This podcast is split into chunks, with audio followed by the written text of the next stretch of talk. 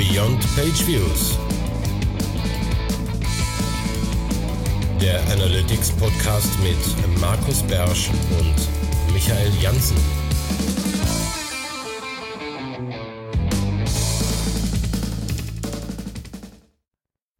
Hallo, werteste Hörerinnen und Hörer zur neuen Ding des Monats Folge für den März. Und weil, ihr habt es vielleicht schon gemerkt, wir hatten ja in den letzten Monaten, speziell in den Newsfolgen, häufiger mal äh, Datenschutzschmerz. Und da haben wir uns gedacht, wir wenden uns mal an den Doktor. Und welcher Doktor wäre da besser geeignet als Doktor DSGVO? Dr. Klaus Meffert und der ist freundlicherweise mit dabei hier heute als Gast, um uns ein wenig Rede und Antwort beziehungsweise vielleicht auch die ein oder andere Anekdote zum Datenschutz zu erzählen, damit wir das Thema wieder lieben lernen. Hallo Klaus. Hallo Markus, hallo Michael, freut mich, dass ich äh, heute hier sein darf dabei sein darf. Wir sind ja nicht räumlich zusammen, aber zumindest sind wir äh, zusammen geschaltet. Das äh, ist ja heutzutage alles möglich. Genau. Sehr schön, dass du dabei bist.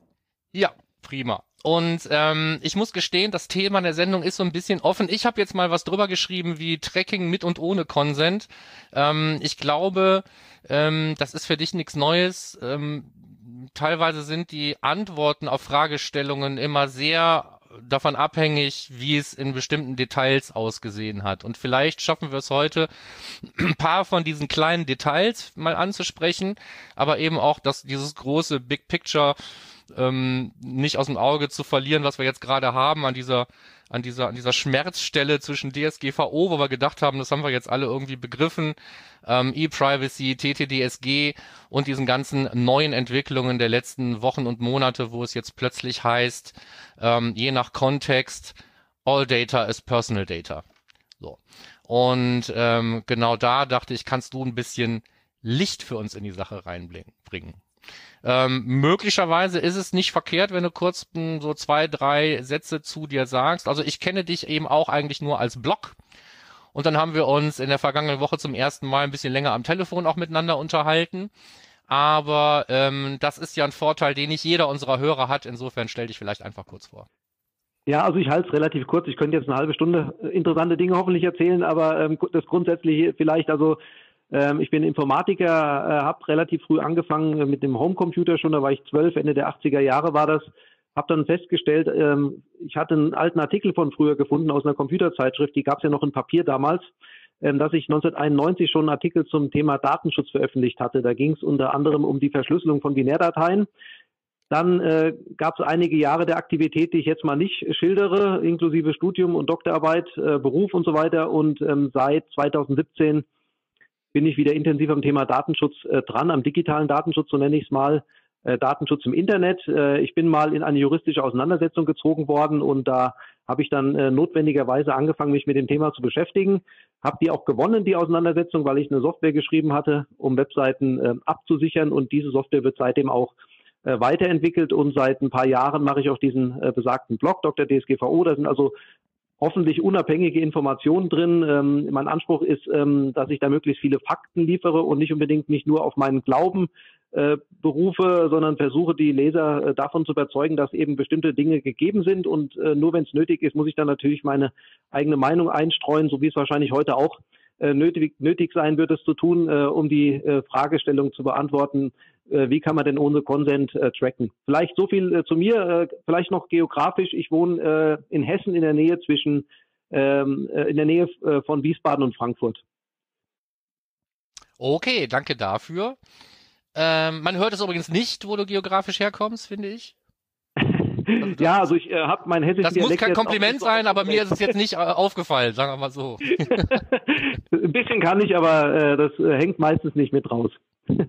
ja gut, wunderbar. So, Michael, hast du eine gute Idee? Äh, welche unverfängliche Frage könnten wir denn zum Start mal stellen, zum Warmwerden? Es gibt ja kaum noch unverfängliche Fragen in dem Kontext. Genau, unverfänglich ist nun wirklich schwer.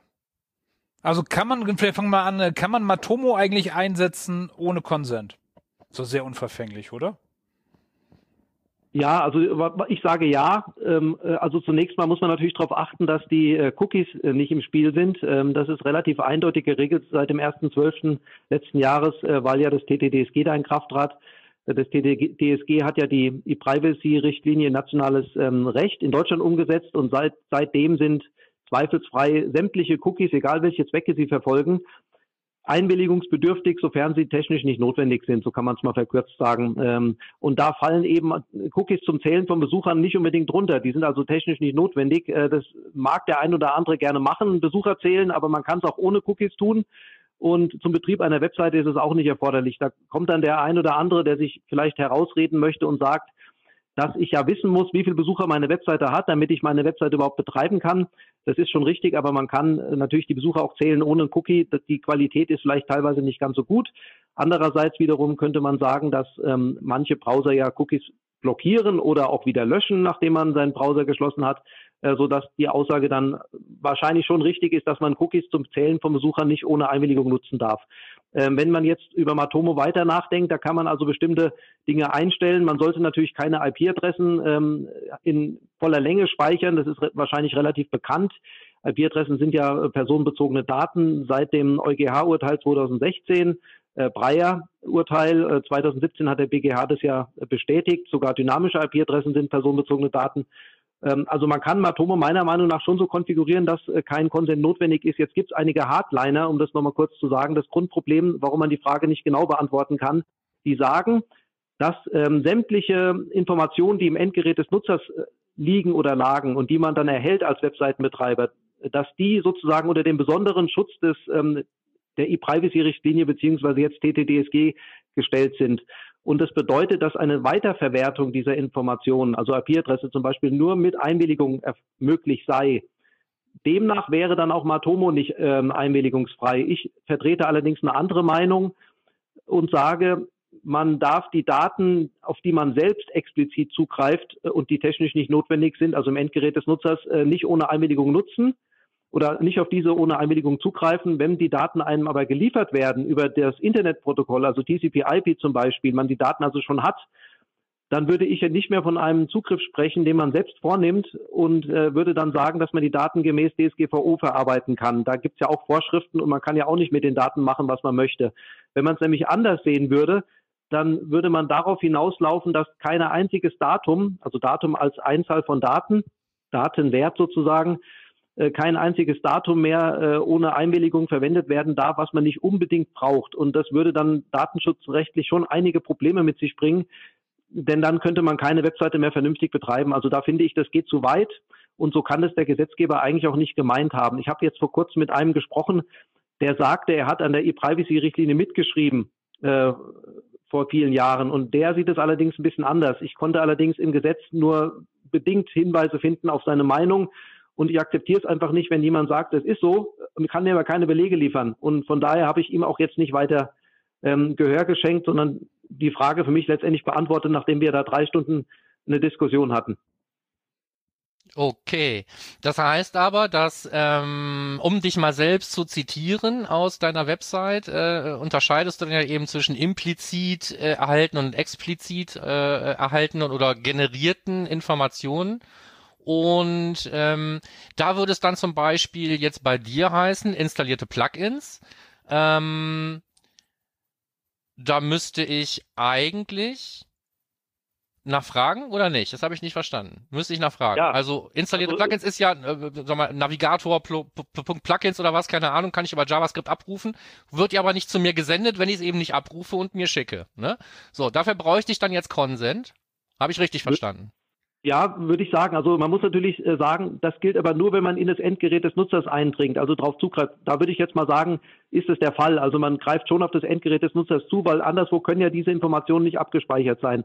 Hm. Und wie du gesagt hast, Markus, äh, werden die Informationen ja auch nicht beim Aufruf deiner Webseite an dich übertragen, sondern die musst du dir explizit beschaffen. Also da bin ich relativ sicher oder der Fall ist für mich persönlich eindeutig, dass man dafür natürlich, sage ich, äh, die Einwilligung des Nutzers braucht. Hm. Das ist so, so deswegen ich finde es so interessant, weil ich ja jetzt gerade, wir haben in der News-Folge gerade noch darüber geredet, dass äh, Matomo mit der neuen Version 480 408, nein, 480, ähm, irgendwie ja ein, ähm, ein neues Fingerprinting, ein optionales anbietet, was eben auf das äh, Auslesen von Browsersignalen verzichtet. Will sagen, typischerweise haben die eben auch sowas wie Viewport-Größe, Auflösung, äh, Sprache, ich weiß nicht was, alles irgendwie genutzt. Und ähm, jetzt kann ich diese Option setzen und dann tun die das nicht mehr. Wenn ich dann dem Link folge, ähm, was jetzt im Moment zum Matomo Fingerprint noch dazu zählt, sind es zum Beispiel die installierten Plugins. Das wäre jetzt schon wieder ein Punkt, wo es dann jetzt vielleicht auch zwei Meinungen geben kann, wo der eine sagt, und das muss ja jemand sein, der auch sagen wir mal, im Zusammenspiel mit Matomo, die, die bauen das ja nicht ein, ohne sich mit irgendjemandem darüber zu unterhalten, warum das denn jetzt Probleme lösen soll oder nicht. Also irgendjemand muss ja gemeint haben, so wie sie es jetzt machen, löst Probleme. Wenn du jetzt zu entscheiden hättest, ist das jetzt Consent äh, oder nicht, wenn ich dich richtig verstehe, wäre deine Einschätzung, ja, wir reden ja hier immer bei Einschätzung, wir sind alle keine Richter, ja. So, aber deine Einschätzung wäre, das müsste eigentlich immer noch konsentpflichtig sein, oder? Weil solange die die Plugins dann noch nutzen für ihren Fingerprint, ist das ja was, was die nicht eben implizit erhalten, sondern was explizit im Prinzip erhoben und dann auch konkret an den Tracking-Endpunkt gesendet wird, damit es da verarbeitet werden kann. Sonst wäre es da nicht bekannt. Genau, also ich, ich kenne jetzt, muss ich zugeben, die neueste Version nicht. Ähm, ich habe mich in letzter Zeit nicht mit der neuesten Version von Matomo beschäftigt, da ich das Tool nicht nutze und ähm, es einmal abgehandelt habe an sich, aber gucke ich mir gern danach auch nochmal an und gebe dir dann rückwirkend vielleicht auch nochmal eine Info. Aber meine aktuelle Einschätzung ist eindeutig. Ähm, Punkt eins, man muss ins Endgerät des Nutzers eindringen, also darauf zugreifen, um diese Information zu kriegen. Ich glaube, da sind wir uns einig. Was anderes wäre es bei der Bildschirmauflösung, da kann man nämlich drüber streiten, äh, ob dieses, äh, diese Information im Endgerät des Nutzers liegt. Aber bei, bei Plugins, die sind halt im Endgerät des Nutzers installiert, also kann auch nur das Endgerät wissen, welche Plugins dort installiert sind. Also muss ich aufs Endgerät zugreifen. Das ist Paragraph 25 TTDSG. Mhm. Offensichtlich ist es nicht notwendig, dass ich das mache. Äh, ja, also ich persönlich greife nicht auf äh, die Plugins zu, die in deinem Rechner installiert sind, äh, wenn du meine Webseite besuchst und kann trotzdem deinen Besuch werten als Besuch. Also ist es technisch nicht notwendig. Ähm, äh, und die Daten liegen mir auch so nicht vor. Also ich kriege sie auch nicht frei Haus geliefert sozusagen über TCP/IP oder HTTP. Also sage ich, gibt es da eigentlich keine zwei Möglichkeiten. Vielleicht meinen die auch was anderes mit installierten Plugins oder so. Das weiß ich nicht. Äh, aber wenn es jetzt, also man kennt ja diese, diese Abfragen, auch Canvas Fingerprinting und so weiter, das sind ja mhm. eindeutig äh, also, also warum soll man die installierten Plugins von jemandem abfragen? Das kann eigentlich nur, sag mal, sekundäre Absichten geben. Entweder man möchte denjenigen angreifen als Hacker, dann möchte man gerne wissen, was hat er für Plugins installiert, oder man möchte irgendwie ähm, Fingerprinting betreiben in einer sehr weitgehenden Art und Weise. Äh, das ist, ist nicht in Ordnung ohne Einwilligung. Also ja. ähm, ich nehme an, wir reden da tatsächlich von Navigator.plugins, also einer JavaScript-Variable, genauso wie eigentlich dann die Browserauflösung oder sonst was. Ich gehe davon aus, dass wir davon reden. Weil alles andere äh, wäre ja, tatsächlich, ähm, da müsste dann ja ähm, äh, viel Zauberei gemacht werden, da müssten Feature Detection und ich weiß nicht was. Ne? So, ich denke, wir reden tatsächlich von der eher harmlosen Erhebung der Plugins über Navigator.plugins. Ja, da müsste man nochmal kurz gucken, was da genau zurückgeliefert wird. Ich habe es jetzt nicht vor mir, ähm, aber ich glaube nicht, dass es so äh, extrem invasiv unbedingt ist. Es gibt da mehrere Möglichkeiten. Das muss, muss man einfach mal gucken, was das, was das ist, was da zurückgeliefert wird. Aber jedenfalls äh, ist es unabhängig davon so, dass man diese Informationen ja nicht einfach so geliefert bekommt, sondern das genau. Endgerät abfragt. Also sind explizit erworbene Informationen und ähm, insofern, also wenn es so ist, das muss man nochmal untersuchen, aber das ist mein aktueller Stand, dann ist es äh, ein einwilligungspflichtiger Vorgang. Ja, aber das ist, das ist der beste, der beste Beweis dafür, was ich am Anfang gesagt habe. Ne? So, es kann eine sehr äh, einfache und sehr konkrete Frage sein und trotzdem muss man nachher wieder sagen, boah, kommt jetzt sehr auf die Konfiguration, sehr auf den Einzelfall an und selbst da müsste man dann nochmal gucken, was bleibt da wirklich noch von übrig. Und ähm, im schlimmsten Fall hat man trotzdem wieder zwei Meinungen. ja, wobei ich habe jetzt hier gerade nochmal kurz recherchiert, während wir gesprochen haben. Also beim Firefox zum Beispiel wird gesagt, dass es deprecated ist, also veraltet, Navigator.plugins. Ja dass man das Feature nicht mehr länger nutzen soll und ab Firefox 29 äh, wird sozusagen das Ganze ähm, eingeschränkt auf ähm, äh, sozusagen die Privatheit, äh, äh, maybe restricted as a privacy measure. Hm. Ähm, und dann, ja gut, da kann das gleiche also passieren wie beim User Agent, auf den kann man sich auch schon lange nicht mehr verlassen, der wird überall nach und nach eingefroren, ja. So, genau. aber ähm, naja, nee gut, also äh, Schön. Das heißt also. Das übrigens auch. Also Firefox hat das sogar eingeschränkt äh, aus Datenschutzgründen. Daran sieht man ja schon, dass es ein kritisches Datum ist. Und äh, wenn ich es richtig verstanden habe, eh bei Firefox, dann kann man dieses, ähm, diesen, äh, diese Variable zwar noch abfragen, aber nicht mehr so, dass man gleich alle eine Liste mit Plugins bekommt, die der Nutzer in seinem Endgerät hat, sondern äh, man kann sozusagen sagen, hat der Nutzer das Plugin X installiert und dann liefert Firefox zurück, ja oder nein. Und da, da muss man natürlich dann gucken, wie hat Firefox oder Mozilla das realisiert. Ich könnte jetzt 100.000 Plugins abfragen und irgendwann habe ich die Liste auch wieder voll. Ähm, also ich bin mir sicher, die haben sich da auch Gedanken gemacht, aber das zeigt jedenfalls äh, dieser, dieser Hinweis schon von, äh, von Firefox, von Mozilla, äh, dass das eben äh, ein kritisches Datum ist, was Datenschutz angeht. Und ähm, da beantwortet sich die Frage mehr oder weniger schon von selbst fast. Genau. Ja, die haben es ja selber zum potenziellen Fingerprinting Tracking-Vektor erhoben, ne? Und deswegen auch. Gut, nee, also bevor wir jetzt eine ganze Sendung über dieses ein, über diesen einen Aspekt reden, versuchen wir nochmal da rauszukommen. Aber äh, ich glaube, Beweis ist erbracht. Ne? Also e egal, was wir haben, wir können ähm, auch toolagnostisch diskutieren. Wir haben jetzt nicht mit Google Analytics angefangen. Trotzdem gibt's da auch immer ganz, ganz viele Details, die am Ende des Tages vielleicht eben ausschl äh, ausschlaggebend sind dafür, was darf ich, was darf ich nicht. Ne? So, und was ähm, äh, was, was, was in Frankreich darfst, heißt nicht, dass du das in Deutschland darfst. Ähm, was du in Europa darfst, heißt nicht, dass du damit automatisch irgendwie CCPA-kompatibel bist und so. Die haben mit ihrem Do Not ja auch teilweise etwas andere Regeln als wir hier mit uns, äh, wie hier bei uns. Insofern, ähm, ja, Consent und, und, und damit wäre das nächste Stichwort. Consent erheben ist wahrscheinlich auch nach wie vor ein Riesenproblem. Ne? Also auch für jeden, äh, jeden Besucher dem gerecht zu werden. Ähm, das dann auch so zu speichern, das ist dann wirklich, äh, aber ich glaube, das fängt schon damit an, die Leute wirklich vernünftig zu informieren. Also es soll ja irgendwie eine informierte Zustimmung geben. Ich glaube, da, da, da, da äh, geht schon los, ne? Oder? Ist das nicht schon ja. ein Problem? Sehe seh ich so, ja. Also ich habe ja mal ähm, eine Liste von äh, Consent-Tools, die es da so gibt auf dem Markt, äh, mir rausgesucht, zusammengestellt, die, sagen wir mal, sieben, acht größten Anbieter äh, genommen und in der Praxis getestet. Also das heißt, ich habe mir einfach äh, 30 Webseiten genommen, davon einige sehr große wie ADAC oder Commerzbank äh, und ein paar kleine, ähm, aber überwiegend größere und bekanntere Marken, wo man annimmt, dass eben die Unternehmen genug Ressourcen haben, um sich um das Thema Datenschutz ordentlich zu kümmern. Bei der Metzgerei würde man annehmen, die hat da nicht so die Ahnung von, genau wie wir auch nicht wissen, wie bestimmte andere Gesetze äh, sind, wenn wir nicht gerade jemand bezahlen, der uns das sagt. Ja, aber bei den großen Unternehmen ist es eben so, dass die es wissen müssen äh, oder müssten. Und da war es eben so, dass die auch große Versager sind, äh, was äh, eben diese Einwilligungsabfragen angeht. Und ähm, ich kann nur aus der Erfahrung äh, sagen, äh, dass ähm, eben diese Content-Tools ähm, wirklich meistens ungeeignet sind, Webseiten äh, abzusichern. Ich, ich war auch mal involviert in einen ähm, Gerichtsprozess als Sachverständiger und da ähm, wurde das zum Glück vom Richter auch ähm, entsprechend äh, engagiert aufgegriffen, das Thema. Äh, und der hat dann eben auch äh, entschieden, dass alleine wegen dem Datentransfer in die USA diese, diese Consent-Tool ähm, rechtswidrig ist. Man müsste für das Consent-Tool ein Consent einholen.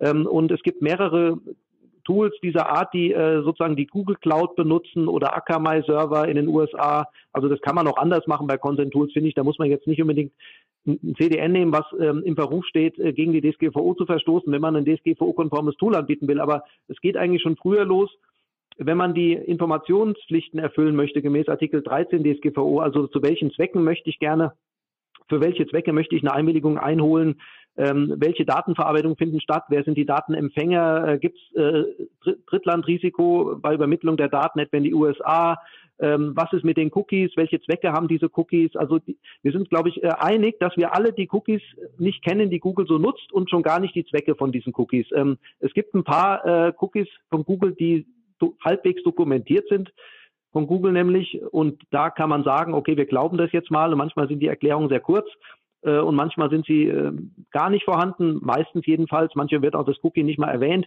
Da kann ich natürlich keine gültige Einwilligung einholen, sage ich. Es gibt andere, die sagen, ja, ich binde jetzt beispielsweise Google Maps oder Google Maps ein. Bleiben wir mal bei Google Maps. Analytics ist ja relativ verschrien momentan, können wir auch noch drauf eingehen. Aber ich bin jetzt Google Maps ein, da hole ich mir eine Einwilligung ein, beispielsweise für die Variante, wo Cookies gesetzt werden. Man könnte nämlich Maps auch so einbinden, dass äh, auf der eigenen Webseite, dass keine Cookies gesetzt werden. Aber dann sagte einer zum Beispiel, ja, ich bin ja gar nicht verantwortlich für die Datenerhebung, die Google dabei sich so durchführt.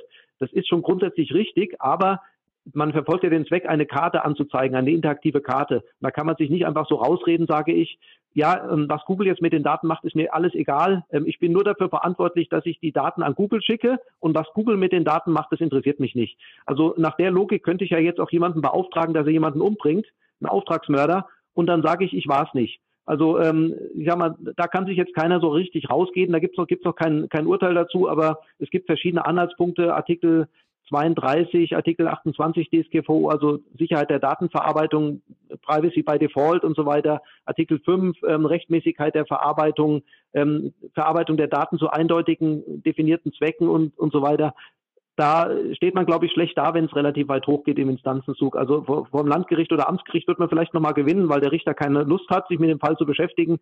Aber meiner Erkenntnis nach, ähm, spätestens vom BGH oder EuGH hat man dann schlechte Karten. Also ich, ich behaupte, diese Einwilligungsabfragen sind meistens äh, rechtswidrig, die es in der Praxis gibt. Es liegt auch an den Anbietern von diesen Tools. Die machen nämlich viel Geld damit, dass sie diese Tools anbieten. Und sie tun so, als müsste man nur so ein Tool einbinden und schon wäre alles gut.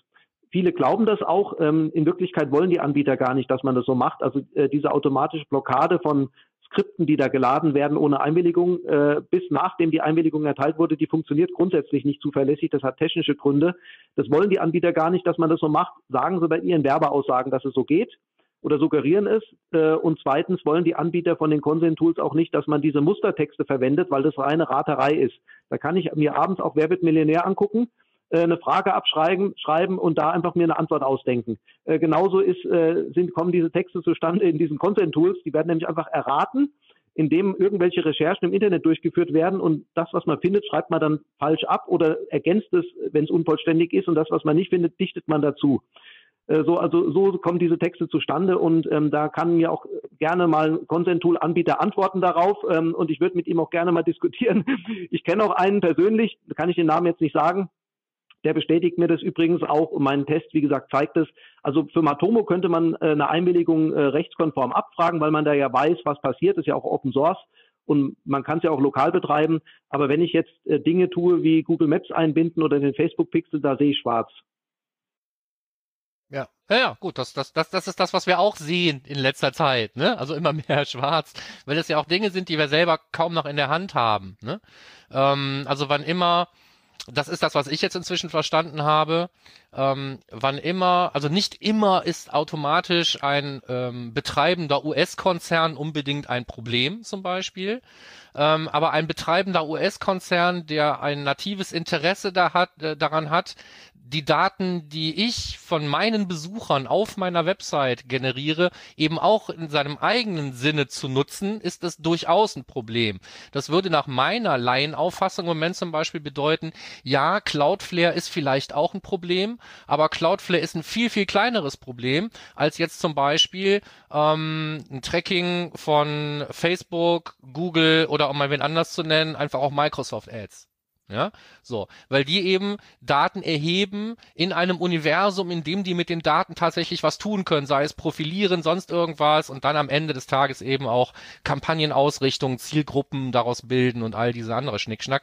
Das ist so ein bisschen das Problem. Und wenn das stimmt und wenn sich das jetzt tatsächlich irgendwann mal manifestiert, dann reden wir ja nicht nur davon, dass wir von denen eigentlich nichts mehr laden können, weil halt die IP-Adresse nicht wegzudiskutieren ist aus dem Internetverkehr. So funktioniert der Zauber halt dann dürften wir das nur nicht mehr tun, ohne einen europäischen Proxy oder was auch immer dazwischen zu schalten, sondern dann sind wir tatsächlich an dem Punkt, ähm, und das hatten wir auch in unserer Newsfolge kurz angesprochen, dass wir diese, diese Einstellung All Data is Personal Data irgendwann glauben müssen.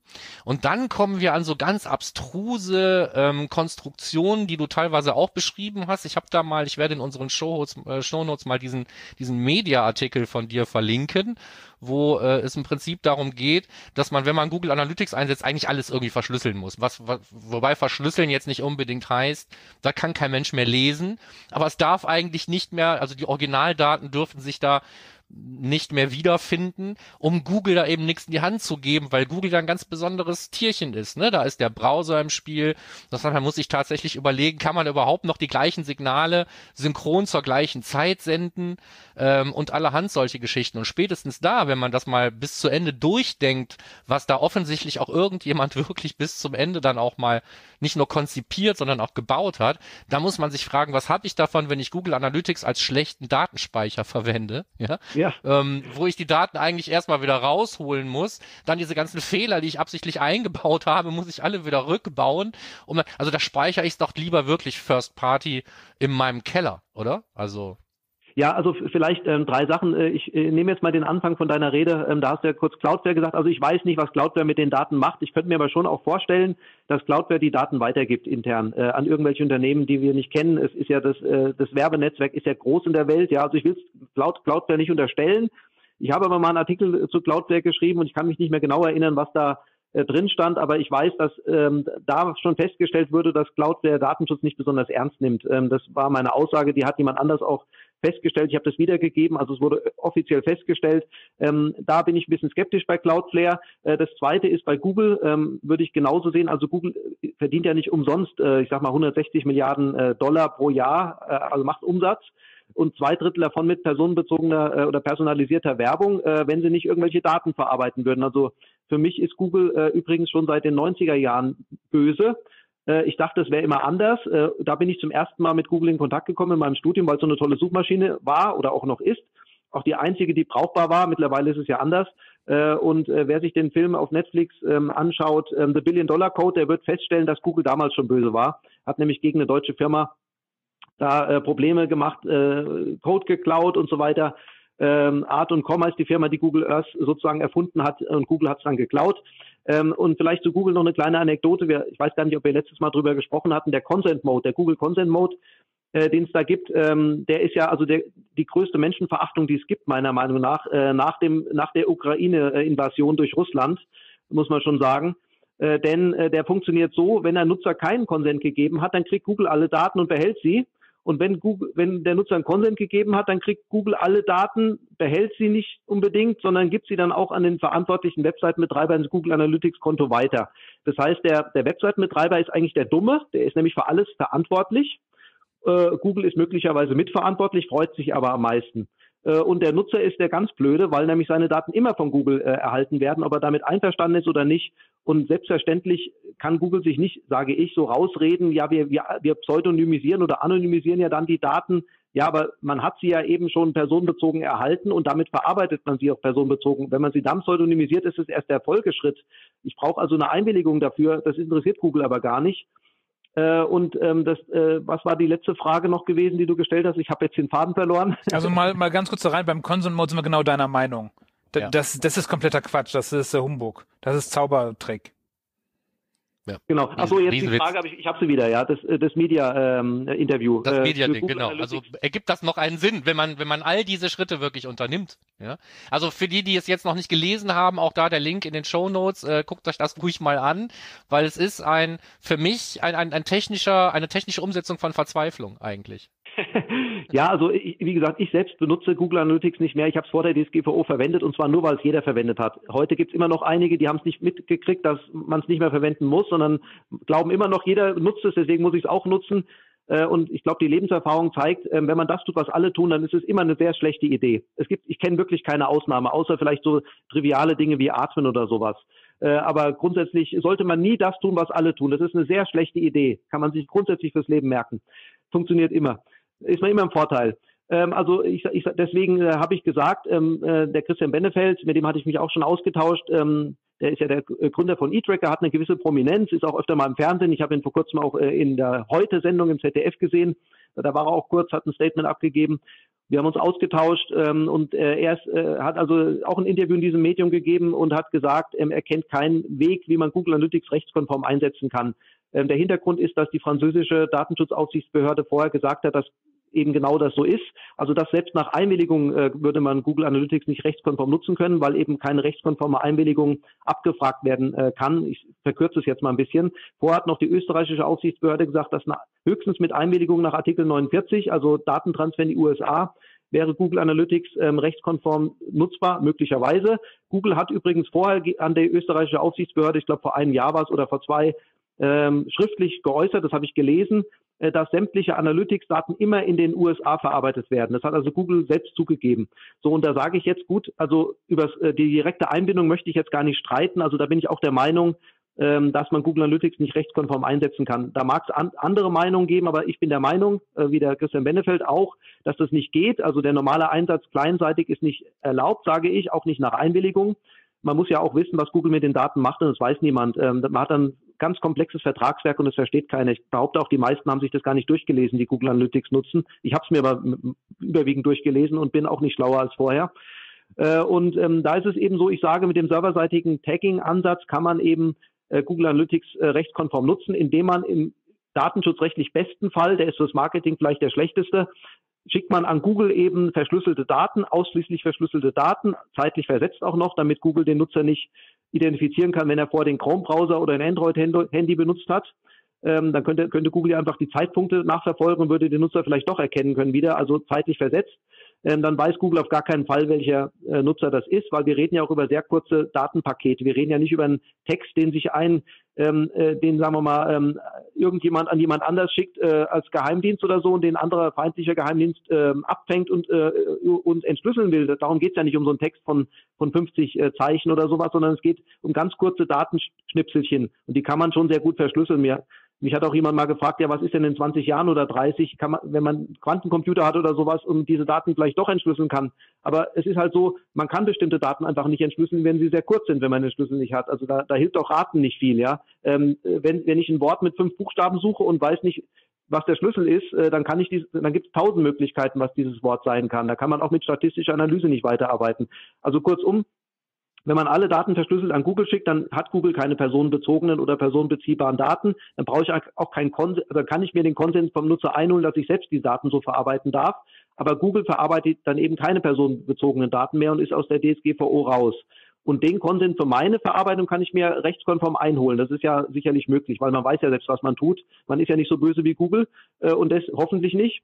Und deswegen kann man sich da den Konsens einholen. Und diese Verschlüsselung kann man eben beliebig justieren, so wie man dann denkt oder vielleicht auch wie die Meinung ist, dass man es darf oder eben nicht darf. Also ähm, kann ich von der IP-Adresse die letzte Stelle weglassen, äh, mit dem User Agent zusammen hashen und so weiter. Ich kann ähm, User Agent Ersetzungen machen aus Chrome wird Firefox, aus Firefox wird Safari, äh, so dass ich im Dashboard immer noch glücklich werde. Und ich kenne auch einen, der macht das so, äh, also nicht genauso, wie ich es jetzt beschildert habe, sondern äh, anonymisiert oder pseudonymisiert sehr stark und nutzt das eben, um zum Beispiel Zugriffszahlen zu vergleichen, die ihm beispielsweise von Facebook gemeldet werden in seinem äh, Facebook-Kundenbereich, äh, nenne ich jetzt mal äh, Dashboard oder wie das heißt, Insights.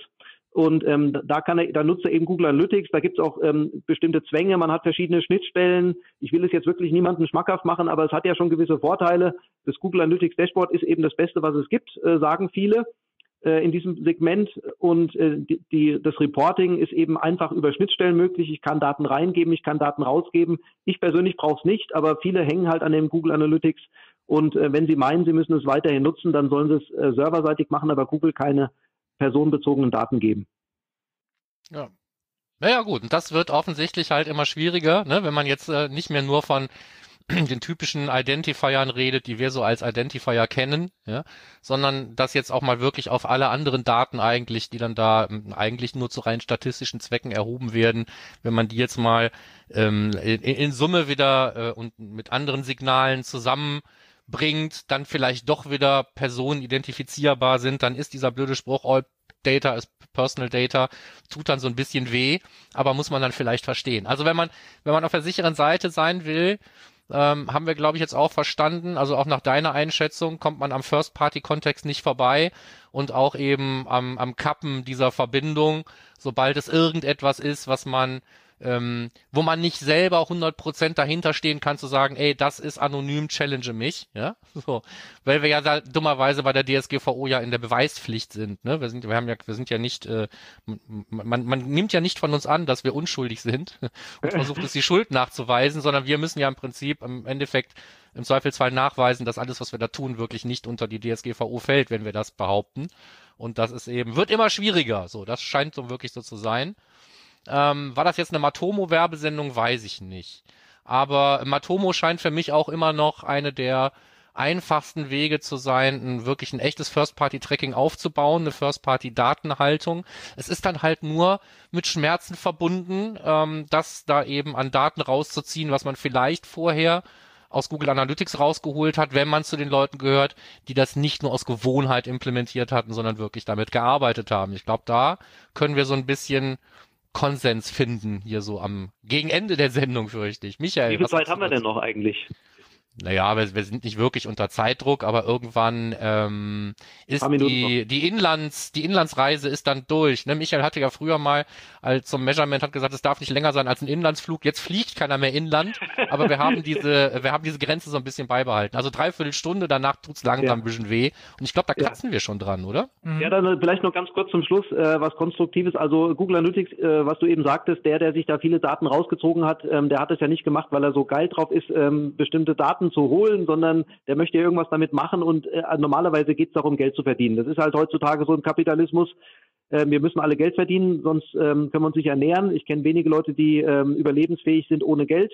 Die gibt es bestimmt auch, aber nicht so viele. Und ähm, insofern stellt sich die Frage, wie kann ich das nicht anders erreichen? Also muss ich dann unbedingt zum Beispiel Google Ads Werbung schalten? Ich persönlich äh, bin der Meinung, äh, und ich habe auch schon Google Ads Werbung vor der DSGVO gemacht, auch erfolgreich, dass es für gewöhnlich üblicherweise nicht erfolgreich ist, Google Ads Werbung zu machen. Also im Durchschnitt. Ähm, es gibt natürlich, es kommt auf den Markt an, es kommt auf den ähm, auf die Art des Marktes an, wie gut ist der Markt gerade, wie, wie hoch ist die Konkurrenz, wie gut ist das eigene Produkt. Und da behaupte ich mal, also aus dem Bauch raus, dass mindestens 90 Prozent der äh, Google Ads Werbetreibenden äh, lieber was anderes machen sollten. Äh, das sagen mir, Werbeagenturen sind da jetzt wahrscheinlich ganz anderer Meinung. Äh, und ich kenne auch mindestens einen, der das ist. Ähm, da kommt es aber darauf an, was, was, was wertet man als Erfolg? Werte ich jetzt Umsatz als Erfolg oder werte ich schon Aufmerksamkeit als Erfolg? Ich kann mir natürlich Klicks kaufen, da habe ich auch schon relativ schnell Erfolg äh, wenn ich das als Konvertierung betrachte, die, der ich einen gewissen Wert beimesse. Ähm, aber ich mache zum Beispiel keinerlei äh, Google-Werbung mehr, aber auch keinerlei Google-Tools bei mir eingebunden, die dann angeblich, so sagen es ja manche, kann man nicht nachweisen, ein Signal an Google geben und wenn Google Signale bekommt, dass die Seite aufgerufen wurde, dann ist Google ganz begeistert und pusht einen hoch im Suchergebnis. Das behaupte ich, ist nicht der Fall. Ähm, das ist meine These, die muss mir erstmal jemand widerlegen. Bin ich auch gerne bereit dafür, das zu akzeptieren, wenn Argumente kommen. Ähm, und ähm, ich kriege öfter mal eine Erfolgsmeldung von Google über, über die Search Console, die kann man ja ähm, datenschutzkonform betreiben, äh, weil sie außerhalb der eigenen Zuständigkeit und außerhalb der eigenen Webseite ist dass ich eine äh, höhere fünfstellige Klickzahl innerhalb von 28 Tagen aus der Google-Suche heraus habe. Also acht äh, Klicks in der Google-Suche fünfstellig. So und das mache ich ohne Werbung. Ja, also ähm, man kann es auch anders machen. Ich sage jetzt nicht, dass mein Weg für jeden funktioniert, aber jeder muss seinen eigenen Weg finden. Und da ist meiner Meinung nach Google Ads die allerletzte Möglichkeit, die man sich überlegen sollte. Ähm, das ist nämlich so eine Verzweiflungstat, behaupte ich. Ähm, man hat Geld, möchte gerne noch mehr Geld haben als Unternehmer. Und was, was liegt da näher, als irgendjemand das Geld zu geben, in der Annahme, dass daraus mehr Geld wird? Das ist ein sehr einfacher Gedanke. Und alle einfachen Gedanken werden nie erfolgreich sein. Jedenfalls bei den allermeisten Menschen nicht. Das ja, muss ich jede Menge Start-ups geben, die da jetzt widersprechen und sagen, ich muss mir am Anfang Sichtbarkeit kaufen, weil bis SEO läuft, bin ich tot. Ähm, das muss ich, das muss ich halt perspektivisch mitdenken, aber jetzt brauche ich halt sehr schnell irgendwie messbare Erfolge. Damit, da driften wir aber eh ab. Das ist dann fast schon eine Panel-Diskussion. Ja, und Klaus, ich, ich finde deine Thesen teilweise echt schwierig. Wenn du sagst, man soll nicht das tun, was alle tun, dann muss ich auch aufhören zu atmen. Nee, sag, hat, hat er ja explizit ausgeschlossen. Die trivialen, die trivialen Sachen, die kann ich natürlich nicht in diese Sache einnehmen. Aber ich, ich gebe euch kurz recht. Also klar, wenn man jetzt unbedingt ganz schnell was pushen will und wenn, oder wenn man ein sehr hohes Werbebudget hat, dann würde ich das auch sogar für positiv sehen. Ich kenne einen Kunden, der hat, ähm, der war unter den Top Ten der Werbetreibenden, was die Ausgaben angeht, im vorletzten Jahr April. Ähm, für den macht es anscheinend schon Sinn, äh, Werbeausgaben zu haben. Aber wenn jemand jetzt 500 Euro im Monat ausgibt, dann kommt er halt nicht besonders weit. Ähm, ja, doch. so. Aber äh, wie gesagt, das ist ja zum Glück gar nicht unser Thema. Ähm, wir merken, du, können du, wir du noch... magst Werbung nicht, Klaus. Nee. Also wir können da gerne mal eine eigene Sendung drüber machen. Ich lasse mich auch durchaus überzeugen. Ähm, vielleicht habt ihr ja tatsächlich Ansätze. Ähm, man muss, ihr werdet mir wahrscheinlich recht geben, man muss da schon sehr tief und spitz reingehen. Äh, nur Werbung zu machen alleine bringt jetzt nichts. Da muss man schon wirklich sich gut auskennen. Ich denke, das nehmt ihr euch für euch einen Anspruch äh, und äh, geht da tief rein mit dem Kunden. Also da, und vor allem muss er auch ein Produkt haben, was jemand kaufen will. Ja, es, es bringt nichts, wenn ich Werbung schalte und äh, meine, es wird, die Welt wird dadurch gut, egal wie schlecht alles vorher war. Das Eine Taktik ist keine Strategie. So und äh, Werbung ist kein Geschäftsmodell. Klar, ne? Du kannst mit der besten Werbung aus dem Scheißprodukt keinen Erfolg machen. Das funktioniert nicht. Insofern muss immer das Gesamtpaket funktionieren. Ich versuche gerade noch irgendwie drei Tipps aus dir rauszuleiern. Einen kann ich dir in den Mund legen, und zwar hast du ja einen Webseitencheck bei dir auf der Webseite, mit dem man ja mal seine DSGVO-Konformität äh, challengen kann. Das ist also ein ja. No-Brainer. Das kannst du ganz einfach empfehlen. Ich habe das auch mal gemacht. Ist natürlich im Zeitalter von Consent Management immer so ein bisschen schwierig, ne, weil diese meisten Scanner halt nicht auf diesen Knopf klicken und dann gucken, was da wirklich alles passiert. Aber ähm, lustigerweise ist es ja auch so schon schlimm genug. Erstens, weil das Blocking nicht vernünftig funktioniert, hast du schon gesagt. Zweitens, bauen sehr viele Leute Consent-Tools ein, aber halt falsch, ohne dass sie es absichtlich machen, weil es halt technisch teilweise kompliziert ist. Und da ist so ein Scanner eigentlich immer eine gute Idee. Insofern, den würden wir verlinken. Möchtest du zwei Tipps hinzufügen? Ja, also das eine, ähm, ich habe äh, Markus dich zumindest ja vorher kennengelernt, den Michael heute erst, ähm, und ich sehe, dass du da Datenschutz sehr ernst nimmst und auch ähm, ihr beide wahrscheinlich dann trotzdem in der Online-Welt äh, auch werbetechnisch unterwegs seid, äh, da würde ich dann den Leuten empfehlen, sich an euch zu wenden, wenn sie äh, sehr guter haben, Tipp, ja, wenn sie Interesse haben, äh, online äh, Vermarktung zu machen und ein bisschen äh, Wert auch auf Datenschutz legen. Ich glaube, das ist bei euch ganz gut aufgehoben. Ähm, und als letztes würde ich sagen, ähm, sollte man versuchen, seine Webseite ohne Content zu gestalten, wenn es geht, ähm, und äh, dann möglichst äh, datenschutzfreundliche Alternativen zu suchen. Dafür muss man eine Bestandsaufnahme machen, da eignet sich der Webseitencheck zum Beispiel. Aber da bin ich komplett nochmal ganz kurz bei dir. Ich glaube, dass mindestens 50 Prozent der Websites kein Goonalytics brauchen. Die brauchen noch nicht mal ein Matom oder ähnliches, da reicht ein Plausible oder irgendeine Zugriffsmessung. Ja. Oder ja, Logfile-Analyse. Ja. Oder die gute alte Logfile-Analyse. Aber ohne IP. Aber das haben wir, glaube ich, auch schon ein paar Mal. Also das ist ja, das ist ja mehr als eine Einschätzung. Ne? Das ist ja ähm, auch so ein bisschen eine Marktbeobachtung. Ne? Also wir sehen halt ganz oft Implementierungen, die auch schlecht sind, dann werden die repariert, dann ist die Implementierung besser, aber wenn mit den Daten nichts passiert, ist halt jeder Hit äh, tötet Kätzchen und wenn ich den Hit auch noch in die USA senden muss, dann, dann tötet der Übersee gleich nochmal ein Kätzchen mit. Also ähm, das braucht man eigentlich nicht. Ja, ja, ja, sehe ich wie, wie ihr. Also die meisten interessieren sich nicht für äh, Besucher. Äh, wenn sie allerdings dann vielleicht doch Werbung machen, das könnt ihr besser beantworten, braucht man diese Statistiken dann schon wieder. Ähm, Conversion Tracking ist ja auch noch ein äh, wichtiger Punkt. Und zur Logfile-Analyse können wir uns gerne mal separat unterhalten. Da bin ich nämlich der Meinung, ähm, dass IP-Adressen anlasslos nicht protokolliert werden dürfen, weil es gar keinen Sinn macht. Auf jeden Fall. In den Logfiles gehören keine, keine IP-Adressen rein. Da bin ich ganz bei dir. Vergessen die meisten. Ja. Also es, nützlich ist es schon, Sinn, Sinn ergeben ist vielleicht der falsche Begriff. Es ist nützlich, aber nicht notwendig. So, und ich glaube aber bei den meisten Hostern werden die eh inzwischen ja schon äh, gekürzt oder spätestens nach sieben Tagen. Ne? So, das heißt also, wenn ich wirklich ein, ein Incident habe, ich meine, du hast recht, man sollte vielleicht, wenn man sagt, oh, ich habe hier ein Problem, müsste man reingehen, erweiterte Protokollierung aktivieren, dann ja. seine Forensik abfackeln und danach wieder ausschalten. Das wäre eigentlich der bessere Weg. Ne? Aber ja, genau so oder Log Logfiles sind nicht das größte Problem, was wir haben im Moment. Nee, das stimmt. Aber es wäre eine neue Sendung wert. Ich habe das BSI schon gefragt und genervt, die konnten mir kein Beispiel nennen, was ihre eigene These belegen könnte, äh, sondern meine Gegenthese nicht widerlegen. Äh, und insofern stehe ich, stehe ich weiter dazu. Ich habe auch mal 1000 Euro ausgelobt, aber mir konnte keiner ein Beispiel nennen. Anlasslos wohlgemerkt, ja. Äh, du hast ja auch aufgegriffen. Also sehr spannendes Thema. Da könnte man nochmal drüber sprechen. Dann was packen wir vielleicht in einem anderen Ding des Monats mal gemeinsam auf Logfiles. genau. Okay. ja, genau. Vielen Dank, Klaus. Ja, dann, dann danke ich dir auf jeden Fall für deine Bereitschaft, hier an unserer Sendung teilzunehmen. Wie immer ist es halt leider blöd, wenn man es nie vollumfänglich behandeln kann. Man kann nicht in dreiviertel Stunde über die DSGVO reden und schon gar nicht dann auch noch über TTDSG und Cookies und US und tralala. Aber ähm, es ist schön, ähm, auch nochmal, Michael und ich, wir wälzen uns ja immer in unserer eigenen Meinung hier in der Regel, in der Sendung, ähm, da einfach auch nochmal frischen Wind reinzukriegen. Dafür danke ich dir sehr herzlich. Und ähm, brauchen wir noch letzte Worte? Ich glaube, wir haben genug letzte Worte gesagt, oder? Möchte ja. noch jemand Tschö sagen? Ich mache das jetzt schon mal. Ähm, verabschiede mich jetzt schon mal für ähm, den Rest des Monats und wir hören uns dann im nächsten Monat wieder. Danke sehr. Genau, bis dann dann. Danke für die Einladung. Tschüss.